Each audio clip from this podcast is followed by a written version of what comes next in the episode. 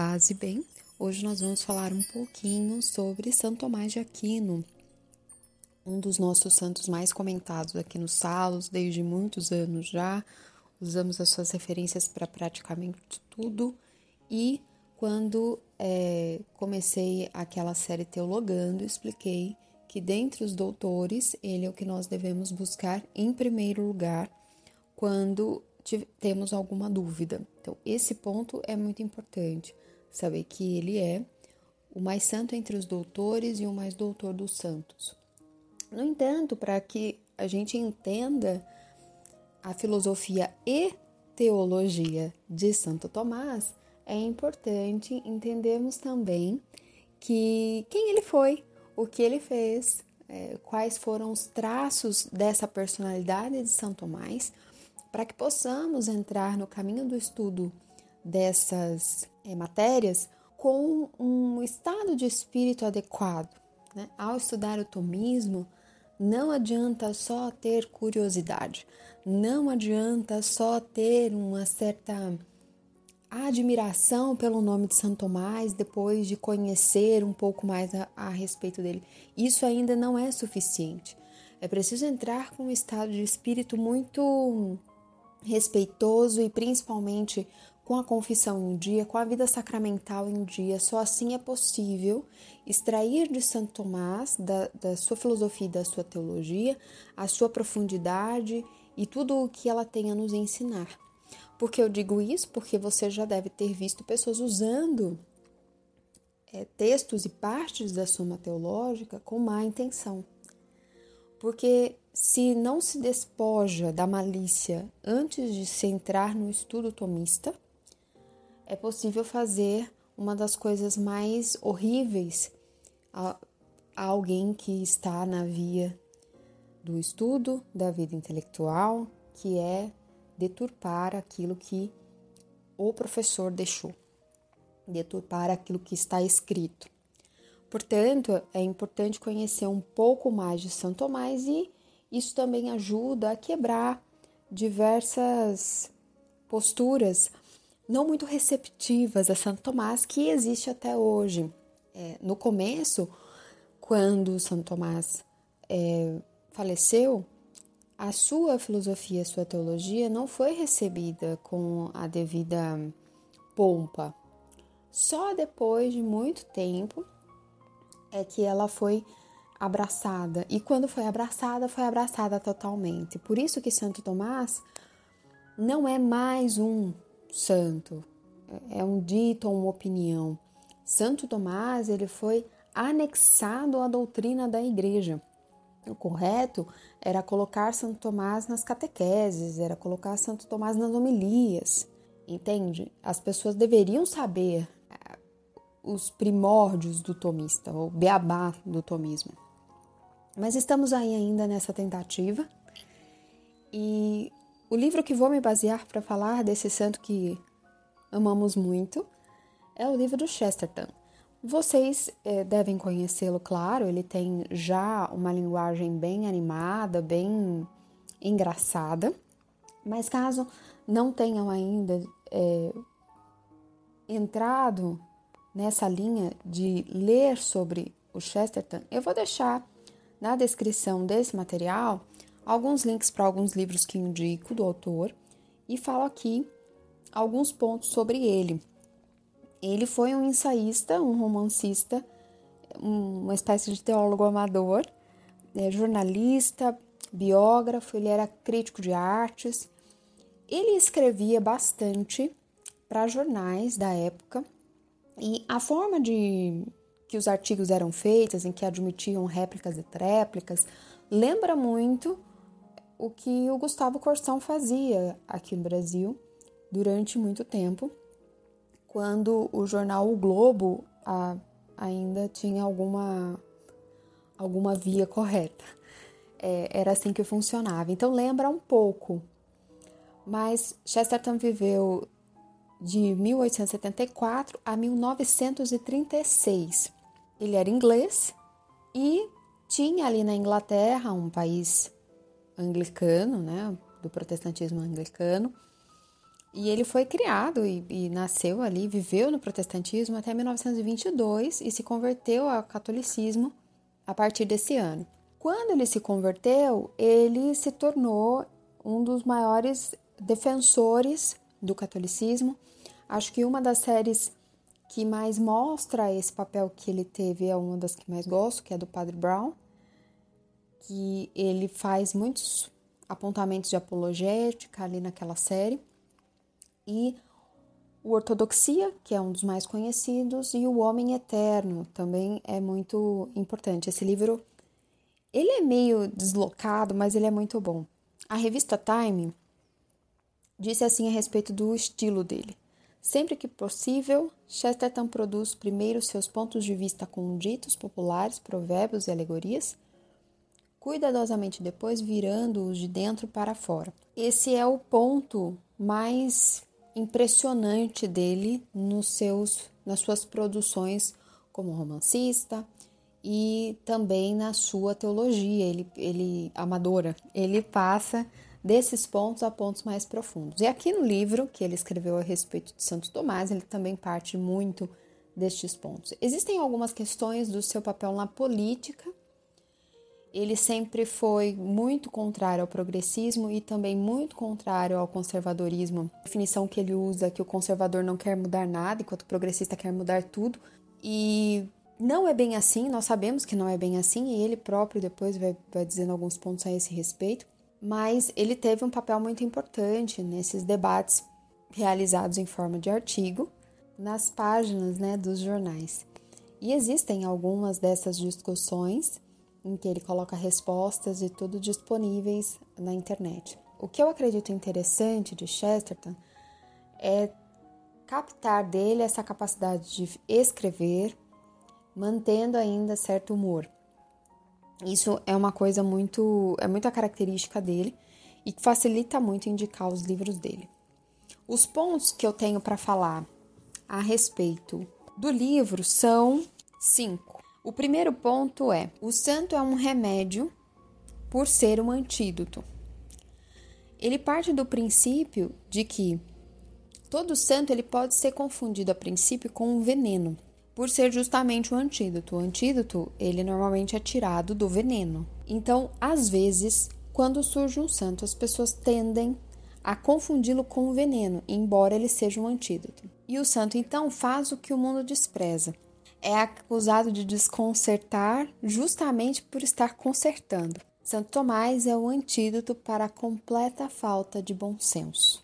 O segundo ponto é europeu até a medula. Esse ponto é muito engraçado porque ele nos lembra um ponto a respeito da árvore genealógica do santo que às vezes nos passa despercebido. Santo Tomás era primo do imperador do Sacro Santo Império Romano Germânico o Frederico Barbarrocha era tio-avô dele. Caso você seja meu aluno, tem uma aula, umas três aulas que eu falo a respeito do Frederico Barbarrocha. É, tem alguns pontos muito engraçados na história dele, mas ele era tio-avô de Santo Tomás. Então, toda a briga internacional que acontecia nessa época para Santo Tomás era uma briga de família. No entanto, ele decide que quer ser um monge mendicante e recusa o desejo do pai de ser um abade. O pai, na época de Santo Tomás, já tinha notado que ele tinha traços para a vida monástica. Ele já sabia, ele notava no filho que ele tinha esses traços. E não porque ele era mirrado, hein? Faça uma imagem de Santo Tomás mais perto do que ele era. Ele era enorme de, de, de, de corpo. E não porque ele era é, gordo propriamente. Ele era grande, ele era um homem alto. Disse que ele tinha quase dois metros. Então ele era muito alto. E veja bem, ao mesmo tempo ele tinha uma personalidade muito mansa, um temperamento muito calmo. Então o pai notou que, bom, ele vai ser um abade, ele vai gerenciar e comandar um mosteiro, mas ele escolhe ser um monge mendicante, um simples monge. Isso gera alguns pontos na história dele muito engraçados que eu vou colocar aqui. Quando ele estava indo para o mosteiro, os irmãos, ele tinha vários, dois deles resolveram que ele não vai ser monge, então a gente vai raptar Santo Tomás, vamos raptar o Tomás, colocar ele numa torre e deixar ele lá. E aí ele vai mudar de ideia. E foi assim feito. Eles raptaram o próprio irmão, colocaram numa torre, mas não contentes, mandaram uma mulher lá para seduzir Tomás. E a reação de Santo Tomás foi uma das vezes, diz Chesterton, das poucas vezes em que ele ficou realmente bravo. Ele pegou um tição que mexe na lareira quente e começou a brandir como se fosse uma espada. Não machucou a moça, mas a moça saiu correndo, estou com medo. E aí ele não, e ele vendo que a porta estava aberta, mesmo assim ele fechou a porta. Colocou um sinal da cruz com o próprio tição, queimou a porta, fez o sinal da cruz, né? Com o tição quente e voltou, ficou quieto de novo. Esperou os irmãos falaram: ah, não tem jeito não, deixa ali. Essa foi uma das poucas vezes que Santo Tomás saiu de um comportamento mais calmo. Por que, que eu tô falando isso? Porque ele fazia muita discussão, né? É, a disputácio. Ele fazia debates. Era esse o papel que Santo Tomás terá na defesa das verdades da igreja. E se tem uma imagem muito desmedida, destemperada do que é um debate. Eu falei disso no final do podcast a respeito da alienação e intolerância como se o debate de, devesse, por obrigação, ser movido a paixões, uma, uma coisa apaixonada. Não é esse o estado de espírito de alguém que entra em algo para defender as verdades da igreja. E esse estado de espírito calmo e brando e ao mesmo tempo firme era o temperamento de Santo Tomás.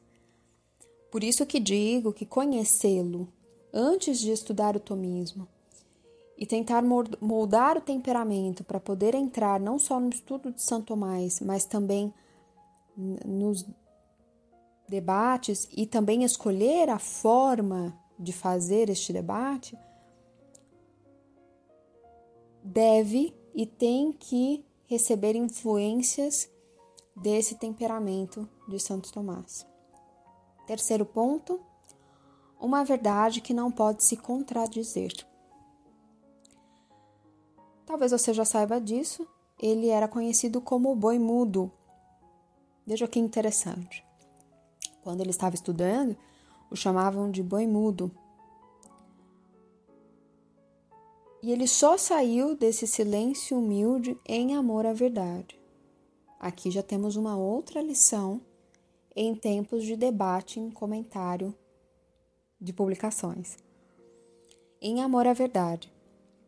Dotado de uma mente combativa e de temperamento calmo, que fez o que comumente se fala a conversão de Aristóteles a Cristo. Chesterton faz uma diferenciação. Não a conversão de Cristo a Aristóteles, mas a conversão de Aristóteles a Cristo. Ele elevou a filosofia de Aristóteles e não diminuiu o cristianismo Aristóteles. Tem muita diferença. Como eu disse, a sua filosofia ela não foi admitida de pronto e a sua calma costumeira só foi quebrada duas vezes. A primeira é essa que eu acabei de falar a respeito do sequestro do irmão e da entrada da mulher. A segunda vez foi para defender a verdade de que uma verdade não pode se contradizer. Foi quando Brabante distorceu o ensino que ele até então tinha se dedicado a desempenhar, dizendo que poderiam existir duas verdades que se contradizessem, enquanto Santo Tomás dizia que existe uma verdade e ela não, nunca se contradiz. Esse ponto de partida nos leva a vários pontos atuais, atualmente propagados como verdade absoluta, é, como o fato, por exemplo, da questão da verdade em cada uma das religiões. Né? Como se fosse possível existir todas essas verdades e todas elas se contradizerem entre si. A mesma coisa na filosofia, como se fosse possível existir todas essas verdades, todas elas se contradizerem entre si. Não, a verdade não se contradiz. Esse ponto aqui é de fundamental importância para começar a estudar qualquer coisa, acho que de qualquer área. Essa é uma verdade importantíssima. Outro ponto importante que podemos falar, e vou abrir aqui o quarto, é a clareza e cortesia de Santo Tomás. Ele tinha uma mente combativa, que se escondia no ordinário e transformava esse ordinário em extraordinário. A vida de Santo Tomás, se vemos, é, era um pouco pacata, né? Ele era muito dedicado aos estudos, à oração, e ele tinha alguns momentos é, imbuídos profundamente no extraordinário. Acho importante falar sobre isso porque quando se tem uma visão de um santo que estuda, o mesmo se faz e se tem com São Bernardo de Claraval, é que ele é um santo é, embotado nos livros, ele tinha uma vida mística muito rica e uma devoção, uma piedade muito simples também. Ao mesmo tempo que ele foi dotado de uma inteligência capaz de ditar temas diferentes para três secretários distintos ao mesmo tempo, e às vezes ele até sonhava com alguma coisa e falava, e os secretários anotavam enquanto ele dormia, porque até enquanto dormia ele pensava em como ser, enquanto, em como dar a resposta àquele problema, teológico, filosófico ou ambos. Por isso que se diz, e Chesterton coloca esse nome muito feliz, ele tinha uma mente combativa. Ao mesmo tempo, ele tinha uma devoção muito simples Agora me falha a memória se era Santa Inês, mas acredito que era Santa Inês. E ele tinha uma relíquia dela. E quando chovia, quando tinha grandes tempestades, porque conta a história dele que ele perdeu uma irmã é, por conta de uma tempestade, um raio. E toda vez que chovia, ele se agarrava à relíquia e rezava. Ele parava tudo e rezava, rezava até parar a chuva e até parar os relâmpagos e os trovões. E rezando com um pouco de medo por ele próprio, e também pelas pessoas que porventura estivessem ali expostas, né? Veja bem, é uma piedade muito simples, que às vezes a gente não consegue casar que exista na mesma pessoa, que é capaz e que tem uma inteligência tão grande. Outro ponto também da vida mística de Santo Tomás que demonstra muito como ele era e como ele fazia as coisas, quando ele escreveu a respeito da Santa Eucaristia, ele depois de escrever, isso quem conta foram os monges que ficaram ali xeretando Santo Tomás, como faziam depois, posteriormente, com Santa Teresa d'Ávila. Sempre tem uns monges que ficam lá olhando, né? Ele foi até o crucifixo que ficava na capela e, e literalmente ele jogou o pergaminho no pé do crucifixo assim e voltou, ficou de joelho, ficou lá rezando em oração, até que o próprio Senhor desceu do crucifixo, pegou o pergaminho e analisou o que estava escrito. Jesus viu o que estava escrito lá a respeito do sacramento do corpo dele e disse: Tomás, escreveste bem sobre o sacramento do meu corpo. Depois disso, Santo Tomás levitou. Por isso que a visão que nós temos sobre ele carece muito de completude, muito mesmo. Eu acho que quem realmente conhece Santo Tomás não, não teria hum, tanta coragem de, é, às vezes, fazer o que se faz com ele ou simplesmente excluí-lo dos estudos no seminário, dos estudos pós-seminário. É, eu tô falando isso, gente, não por nada que tenha surgido atualmente a respeito de Santo Tomás, porque é, isso vai aumentar à medida que o tomismo for é, sendo conhecido. Então, irá aumentar as pessoas que o conhecem e aumentará também as distorções do tomismo. É, infelizmente, é uma conta que costuma acontecer com frequência. Então, eu não estou falando isso por nada que tenha surgido recentemente. Acontece de não se estudar Santo Tomás nos seminários há anos. Já vai assim, sei lá, para mais de 30, 40 anos, que não se estuda Santo Tomás nos seminários. Então não é uma coisa de um de um padre, de outro padre, não é isso, é uma coisa generalizada mesmo. E é muito triste, porque ele faz parte do tesouro da igreja. Quem descobre Santo Tomás nunca mais o larga. E todas essas características surpreendentes dele eram escondidas nessa calma que lhe era característica. É, nos debates, ele se importava muito com duas coisas, e preste atenção: a clareza e a cortesia. Ele acreditava que essas duas atitudes influenciavam na conversão. E quando ele diz conversão, é na no convencimento. O debate ele serve para isso. Você vai mostrando os argumentos, clareando as inteligências. Só que ele acreditava que essas duas esses dois Cs de clareza e cortesia eram infinitamente importantes. E um ponto importantíssimo de Santo Tomás, ele era tão puro que o confessor dele escutou a sua última confissão, disse que parecia a confissão de uma criança de 5 anos de idade. Todas essas coisas, todas essas características da maior inteligência, também possuidora de um coração tão puro, estava em Santo Tomás. Não é à toa que ele é tão é, repudiado, porque ele, ele tem em si a característica que se tinha na Idade Média do que precisa ter um verdadeiro mestre, um verdadeiro professor. Ele tinha todas essas características. Quinto ponto, Chesterton diz que Santo Tomás supriu a necessidade que tínhamos e que temos de uma filosofia normal para pessoas normais. É baseada na realidade. A existência existe, uma coisa não pode ser outra, sempre existirá o falso o verdadeiro, e que a gente não pode duvidar do ser, mesmo vendo a mutabilidade das coisas, que tudo que se move é movido por outro, que um ovo é um ovo e não uma pedra, mesmo que se sinta uma pedra. Mesmo se ele porventura se sentir uma pedra, ele continua sendo um ovo. Tudo isso é encontrado na filosofia de Santo Tomás a respeito do material e depois ele desdobra isso no imaterial. Aqui eu só estou fazendo uma, um adendo. É, a filosofia dele não para nisso, leva em consideração também é, o imaterial que casa com o ensinamento tanto de Aristóteles e depois São Boaventura, de que o homem condensa em si todo o universo.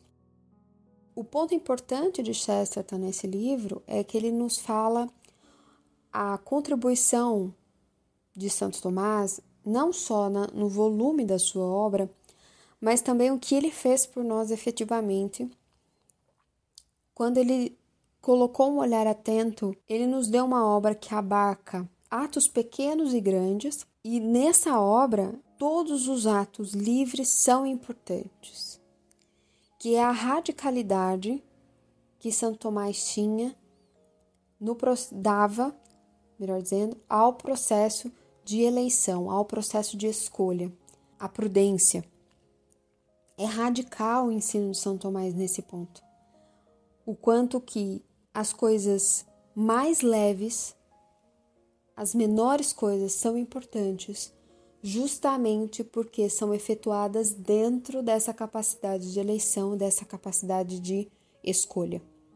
Até nas coisas pequenas você pode e deve escolher melhor, porque aquilo tem poder, tem potência, entende? Santo Tomás, ele nos livra dessa espiritualidade, nos explica Chesterton, mesmo usando a filosofia grega, ele nos impediu de sermos platônicos. Esse apontamento do autor é muito rico, porque até então o ensino católico tinha se referenciado na filosofia platônica e a elevado em Santo Agostinho, que é uma filosofia que fala muito a respeito das coisas imateriais e da elevação da alma. Platão trabalha bastante isso, Santo Agostinho elevou isso, alinhando algumas coisas. Aristóteles, ele já trazia uma outra vertente que até então havia um certo temor de entrar nela, e Santo Tomás entrou, que é o papel do material dentro do espiritual. Conseguir fazer essa mudança, conseguir fazer essa ligação. Isso nos tirou do vórtice que poderia nos levar a uma espiritualidade meio deslocada da realidade. Da mesma forma como São Francisco nos salvou de sermos budistas. Ele trouxe a realidade das coisas criadas, da nossa participação na criação e a elevou de uma forma cristã, de uma forma a não nos perdermos. Todos os santos são respostas, eles são remédios, eu, eu digo, eles são respostas. A vida deles, a, a própria forma como eles lidam com as coisas, eles em si são respostas. Todo santo é como se fosse uma carta de resposta de Deus para os problemas daquele tempo. E depois, como é o caso de Santo Tomás. Existem alguns santos que vocês percebem que eles vão sendo descobertos depois de tempo que já faleceram. Como se o ensino deles e o que eles é, escreveram e viveram caísse como uma luva nesse momento atual. Pois é, é porque eles são respostas, às vezes diretas e muitas, muitas vezes esse ressoar da resposta divina na vida deles perpassa os tempos, ou são descobertos quando o tempo oportuno chega, ou redescobertos. A filosofia então dele é baseada num cristianismo sobrenatural e não antinatural. Isso é importantíssimo. É uma filosofia imortal, justamente por isso. Não nos leva contra a natureza ou anti a natureza. Não é antinatural, é sobrenatural. Muito bem? Paz e bem. Até a próxima.